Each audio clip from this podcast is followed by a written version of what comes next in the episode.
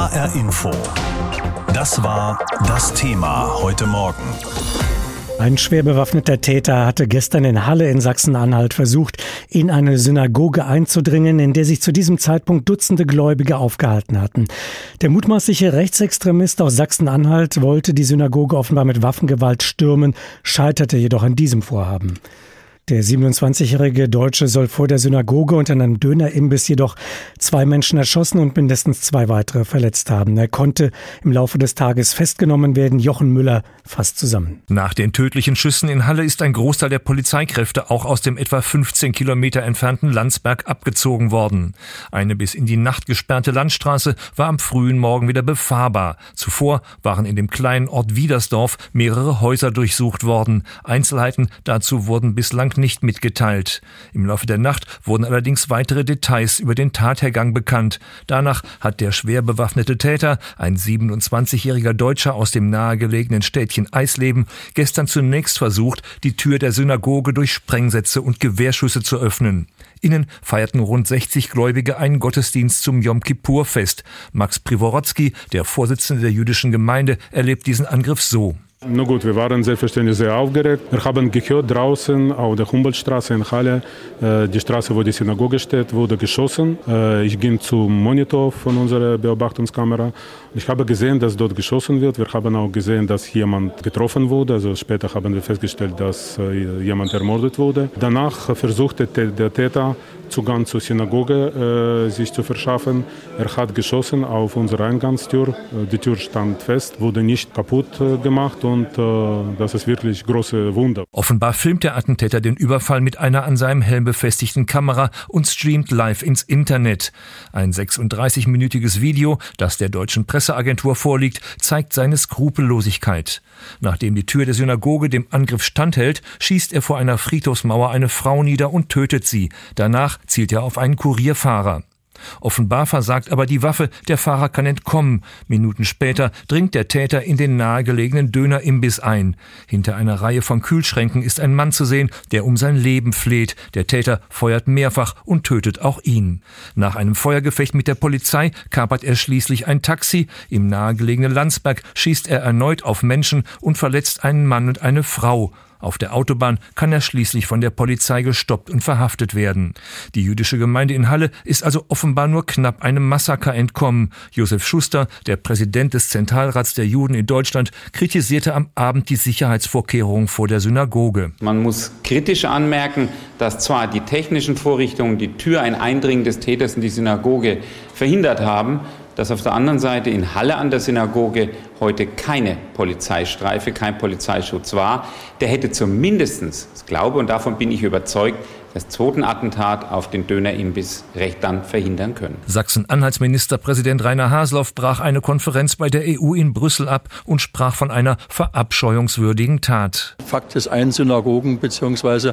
auch religiöse Orte äh, aller Religionsgemeinschaften äh, müssen äh, beobachtet bzw. auch kontrolliert werden und sicher mit Sicherungen auch versehen werden, aber besonders eben auch die jüdischen Gebetsräume und Synagogen. Und demzufolge müssen wir politisch handeln und da dürfen wir keine Lücke lassen und wir werden diese Lücke auch nicht lassen. Heute Nachmittag wird Bundesinnenminister Horst Seehofer in Halle erwartet, gemeinsam mit Josef Schuster, dem Präsidenten des Zentralrats der Juden und Sachsen-Anhalts Innenminister Holger Stahlknecht sollen dann auf einer Pressekonferenz weitere Details bekannt gegeben werden.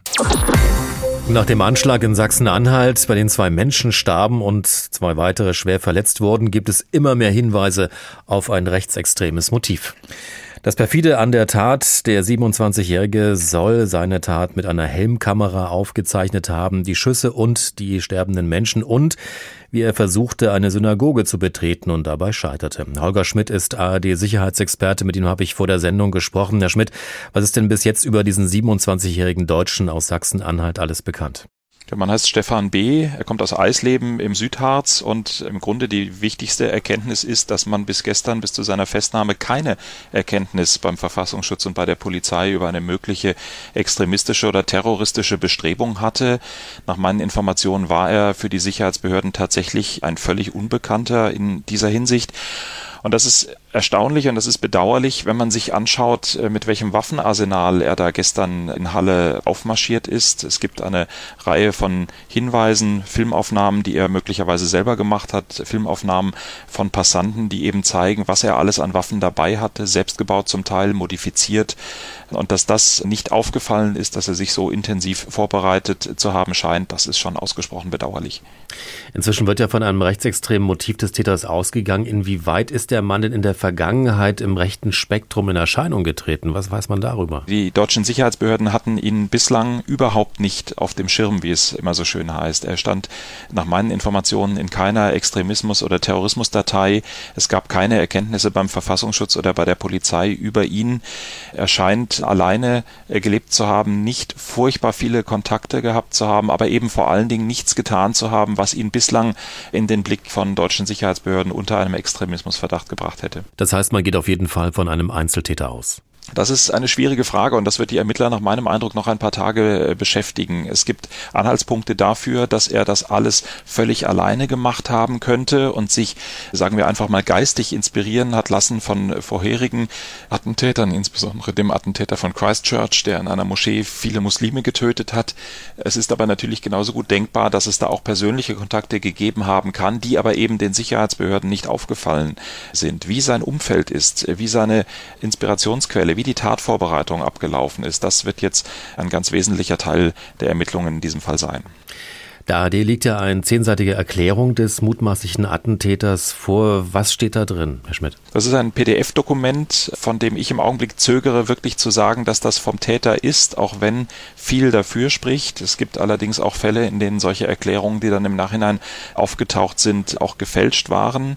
Einiges, was man in diesem Papier sehen und lesen kann, spricht dafür, dass das authentisch ist, aber letztlich behördlich bestätigt ist das nicht. Das Dokument beginnt erstmal seitenlang damit, dass mit Fotos und Beschreibungen die Waffen gezeigt werden, die der Attentäter sich besorgt haben will. Die Aufnahmen, die man da sieht, die entsprechen teilweise genau dem, was man auch auf anderem Material vom gestrigen Tage erkennen kann. Also das hat für mich eine hohe Plausibilität, dass das tatsächlich eben auch authentisch ist. Und dann ist am Ende des Dokumentes auf zwei Seiten ein bisschen was über die Motivationslage geschrieben, auf Englisch sehr deutlich, aber auf der anderen Seite auch sehr wirr. Es geht ganz klar darum, dass Juden getötet werden sollen, dass man Muslime angreifen will, dass man weitere Pläne Pläne hat und dass sich der Attentäter tatsächlich so ein richtiges Programm vorgenommen zu haben scheint, welche Bevölkerungsgruppen er auf welche Art, in welcher Reihenfolge töten will. Also es ist ein ziemlich erschreckendes, ziemlich deutliches äh, Dokument, von dem ich aber nochmal ganz deutlich betonen will, es spricht einiges dafür, dass es vom Täter ist, aber letztlich sicher ist es nicht.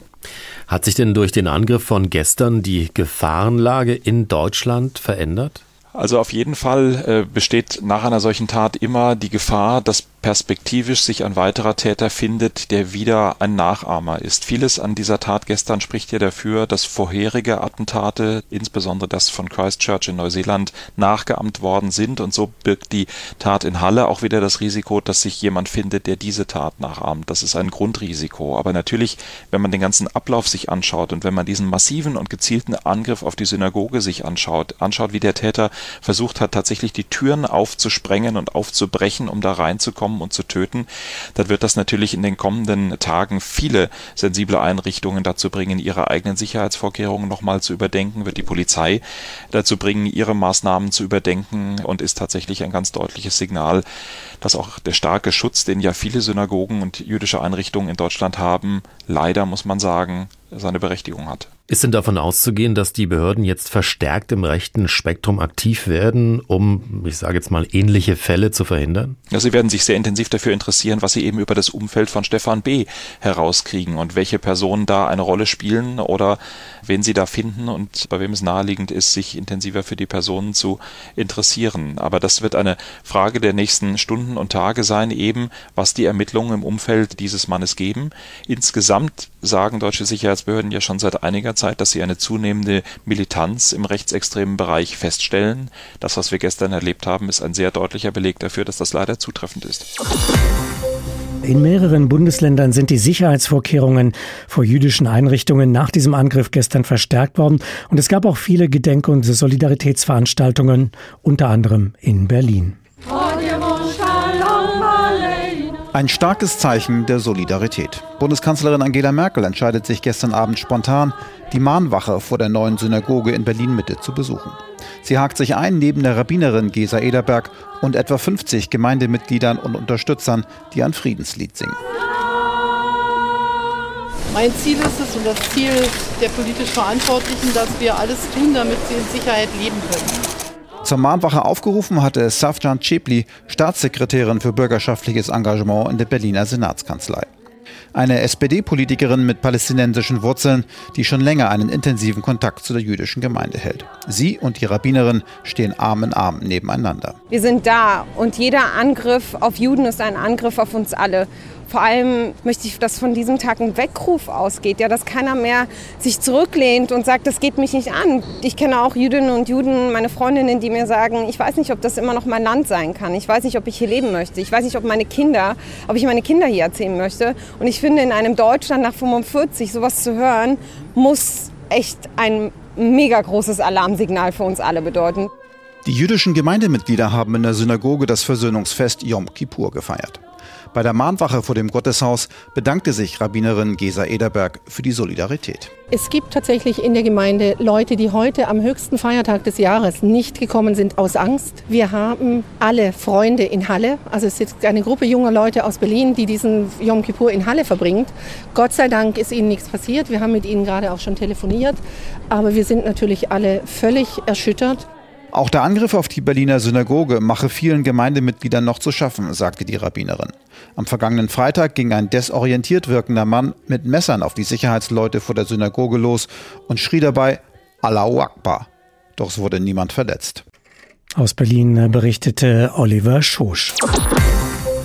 Nach dem Terror in Halle sind auch Juden in Frankfurt erschüttert und fragen sich, was, wenn das hier bei uns in Frankfurt passiert wäre. Einige in Frankfurt sollen deshalb überlegt haben, ob sie vor dem Hintergrund der Ereignisse in Halle an der Saale gestern am höchsten jüdischen Feiertag, ausgerechnet dem Versöhnungstag, tatsächlich in die Synagoge gehen sollten. Meine Schwester hat mir gesagt, willst du das wirklich heute? Ich auf jeden Fall. Es tut mir leid, dass es so ist passiert. Müsste nicht passieren sowas. Die Juden doch haben die gar nichts gemacht. Ja. Ich bin aus dem Orient und ich glaube, man kann nicht fliehen. Manche in der Synagoge sagten gestern, sie verzichteten lieber im Alltag auf eine Kippa, also die Kopfbedeckung, die Männer zum Zeichen ihres jüdischen Glaubens tragen.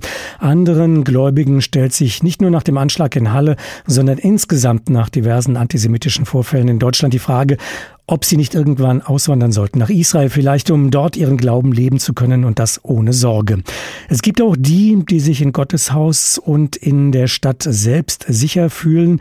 Theoretisch zumindest, praktisch wollen sie trotzdem die Gefahr durch rechts nicht unterschätzen. Die Stadt Frankfurt hat wirklich in den vergangenen Jahren und Jahrzehnten alles getan, dass sich Juden hier wohlfühlen können, in Sicherheit fühlen können. Das zeigt mir aber natürlich, dass äh, Rechtsradikale nicht zu unterschätzen sind wir lange nicht die Hoheit haben in dem Sinne. Und ich muss immer ein bisschen schmunzeln, wenn ich mich daran erinnere, dass die Bundeskanzlerin gesagt hat, die Sicherheit der jüdischen Gemeinde in Deutschland seien garantiert und nicht gefährdet. Also gerade Halle zeigt nun, dass das halt nicht der Fall war. Stimmen aus der Synagoge in Frankfurt gestern Abend. Gefahr durch rechts, das sehen viele Gläubige in Hessen und nicht nur hier bei uns. Oliver Malchow ist der Bundesvorsitzende der Gewerkschaft der Polizei. Schönen guten Morgen, Herr Malchow. Schönen guten Morgen, ich grüße Sie. Herr Malchow, nimmt die Polizei das Problem des Antisemitismus, dieser Bedrohung mittlerweile ernst genug? Ja, das äh, ist auf jeden Fall so. Äh, Konzepte werden erstellt, es findet ein Austausch zwischen den äh, Bundesländern statt. Die Frage ist immer, welche rechtlichen Möglichkeiten die Polizei hat, solche schlimmen Ereignisse vorherzusehen, beziehungsweise dann auch äh, präventiv einzugreifen. Das ist, glaube ich, weiterhin sehr schwierig. Wir dürfen der Bevölkerung auch nicht sagen, dass es eine hundertprozentige Sicherheit geben wird. Der Täter gestern hatte versucht, in Halle in diese Synagoge einzudringen. Die Tür hielt diesem Angriff stand. Fünf bis zehn Minuten, sagen Menschen, die dabei waren, hat das Ganze gedauert. Äh, war die Synagoge in Halle nicht besonders bewacht oder anders gefragt, hätte sie bewacht sein müssen? Na, Im Nachhinein kann man das äh, immer sagen. Äh, Sie müssen deutschlandweit eine Lageeinschätzung äh, vornehmen von Seiten der Polizei und dann kommen Sie äh, möglicherweise, weil Sie keine Anhaltspunkte haben, auch zu dem Ergebnis, dass ein intensiverer Schutz nicht notwendig äh, ist. Das hat sich jetzt äh, äh dort in Halle als falsch dargestellt, aber an allen anderen Orten äh, war es ja eine richtige Einschätzung. Insofern ist es, glaube ich, äußerst problematisch, da im Nachhinein jetzt äh, von Fehlern zu sprechen. Ich glaube, die Polizei hat relativ äh, zügig gezeigt, welche Leistungsfähigkeit sie hat, um weiteren Schaden von der Bevölkerung abzuwenden. Was müsste Ihrer Ansicht nach jetzt in Sachen Sicherheit jüdischer Einrichtungen getan werden? Na, es wird eine neue Bewertung äh, geben. Dieses Ereignis in Halle führt natürlich dazu, äh, dass äh, die Gefährdungsanalyse schon eine andere sein äh, wird. Die Frage ist, ob man sich nur auf Synagogen konzentriert oder auch auf andere äh, Gotteshäuser, Moscheen oder auch Kirchen und vielleicht auch ganz andere Einrichtungen. Das wird natürlich äußerst schwierig werden, aber wir haben, glaube ich, eine neue Situation. Kann die Polizei denn einen verstärkten Schutz jüdischer Einrichtungen und auch der Einrichtungen anderer Religionen und Konfessionen personell leisten oder müssten man da ganz neue Konzepte auflegen? Naja, es geht nicht nur um neue Konzepte. Äh, die Konzepte von äh, Objektschutz, die gibt es ja. Die Frage ist, mit wie viel Personal kann man das wie lange letztendlich machen. Äh, es geht auch nicht nur um die Frage, kann Polizei solche Objekte äh, schützen? Es geht auch um den Alltag, egal welchen Menschen, welche Religion hier in Deutschland. Es geht um einen freien Staat und die Gewährleistung der Sicherheit dieser, äh, dieser Menschen, egal welche Religion sie äh, angehören. Und das ist natürlich in einer freien Gesellschaft mit einer Polizei, die auch äh, rechtlich eingegrenzt wird mit den Möglichkeiten, die ihnen gegeben werden, auch schwierig. Das heißt, wenn ich Sie richtig verstehe, Sie wollen ein umfassenderes Sicherheitskonzept, auch eins, das äh, im Umfeld von potenziellen Tätern anders agieren kann. Äh, was, was fordern Sie da? Was, was können Sie sich da vorstellen? Na, ich stelle mir vor, äh, dass wir erstmal Polizeigesetze haben, die uns auch präventiv äh, operative Maßnahmen ermöglichen. Da kennen Sie ja teilweise die, die politischen äh, Sichtweisen darauf. Polizei wird eher vorgeworfen, in die Grundrechte der Bürgerinnen und Bürger einzugreifen. Ich kann nur sagen, wenn man möchte, dass Polizei solche Ereignisse im Vorwege vielleicht leichter ermitteln kann, dann muss sie auch die Möglichkeit äh, haben, eine operative Maßnahme, also Recherchen im Netz, äh, auch durchführen äh, zu können und darf nicht gleich immer unter Generalverdacht gestellt werden, nämlich die Bürger und Bürger in ihrer Freiheit einzugrenzen. Ich glaube, die Gefahr geht nicht von der Polizei aus, sondern von solchen Tätern, wie wir sie in Halle hatten. Zwei Tote und zwei Verletzte. Das ist die tragische Bilanz eines Angriffs, mutmaßlich eines 27-jährigen Rechtsextremisten gestern in Halle an der Saale. Gemessen an den Waffen, die er in seinem Wagen hatte und gemessen an dem Versuch, in die gut besuchte Synagoge der Stadt in Sachsen-Anhalt einzudringen, hätte dieser Tag noch sehr viel schlimmer enden können, als er ohnehin schon geendet ist. Viele Menschen sind entsetzt. Es gibt Anteilnahme und es gibt Solidarität. Christopher Jenert fasst die Reaktionen aus Berlin zusammen. Der höchste jüdische Feiertag Yom Kippur, ein schwarzer Tag. Das ist die Reaktion von Bundesinnenminister Horst Seehofer am Abend. Ein abscheulicher Angriff auf unser friedliches Zusammenleben sei die Tat gewesen, sagt er. Da sind sich im politischen Berlin ausnahmsweise alle einig. Das zeigen auch die anderen Reaktionen auf die Tat. Unter anderem von Vizekanzler Olaf Scholz. Ganz klar ist, dass auch die Bürgerinnen und Bürger unseres Landes jüdischen Glaubens sicher sein können, dass wir mit unseren ganzen Herzen bei ihnen sind und dass wir ihnen die ganze Solidarität übermitteln, die uns überhaupt möglich ist. Das ist eine schlimme Nachricht an diesem Tag. Und ich glaube, nicht nur ich, sondern sehr viele andere sind schwer erschüttert. Sagte Scholz im ZDF. Und so zählte Solidarität zu den am häufigsten gebrauchten Worten unter Politikern in Berlin. Auch bei Felix Klein, dem Antisemitismusbeauftragten der Bundesregierung.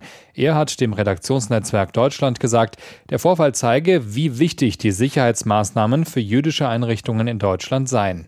Und genau da fordert der Zentralrat der Juden, müsse mehr getan werden. So hat sich dessen Präsident Josef Schuster am Abend in der ARD geäußert. Es müsse kritisch hinterfragt werden, wo ein besserer Schutz notwendig sei, so Schuster. Die Tat in Halle sieht er zwar als neue Qualität, aber auch als eine Art Entwicklung. Eine Entwicklung, vor der auch wir gewarnt haben, dass wir ein Abdriften von Teilen der Gesellschaft ins Rechtsextreme sehen. Ich habe so ein bisschen das Gefühl, auf Worte folgen Taten. Rote Linien, was Worte angeht, wurden in den letzten Monaten verschoben. Ich sehe das Ganze nicht ganz alleine als Einzelfall, der jetzt passiert ist, sondern eine klare Entwicklung. Aus diesem Grund fordert auch der Ministerpräsident von Sachsen-Anhalt, Rainer Haseloff, Konsequenzen. Das zeigt uns, dass wir sozusagen nochmal vollkommen neu die Gesamtsituation auch politisch bewerten müssen, welch ein Geist sich breit gemacht hat, in dem wir nicht zulassen dürfen. Und da muss alles auch an Sicherheitsmaßnahmen auch nochmal überprüft werden und verstärkt werden. Das hatte ich auch mit der Kanzlerin vorhin besprochen, dass all das, was notwendig ist, auch in der Analyse dessen, was geschehen ist heute in Halle, dann auch auf Bundesebene besprochen wird. Die ersten Konsequenzen wurden direkt noch am Tag der Tat sichtbar. An vielen jüdischen Einrichtungen in ganz Deutschland wurden die Sicherheitsvorkehrungen verstärkt. Dreimal pro Stunde ein Thema. Das Thema in HR Info. Am Morgen und am Nachmittag.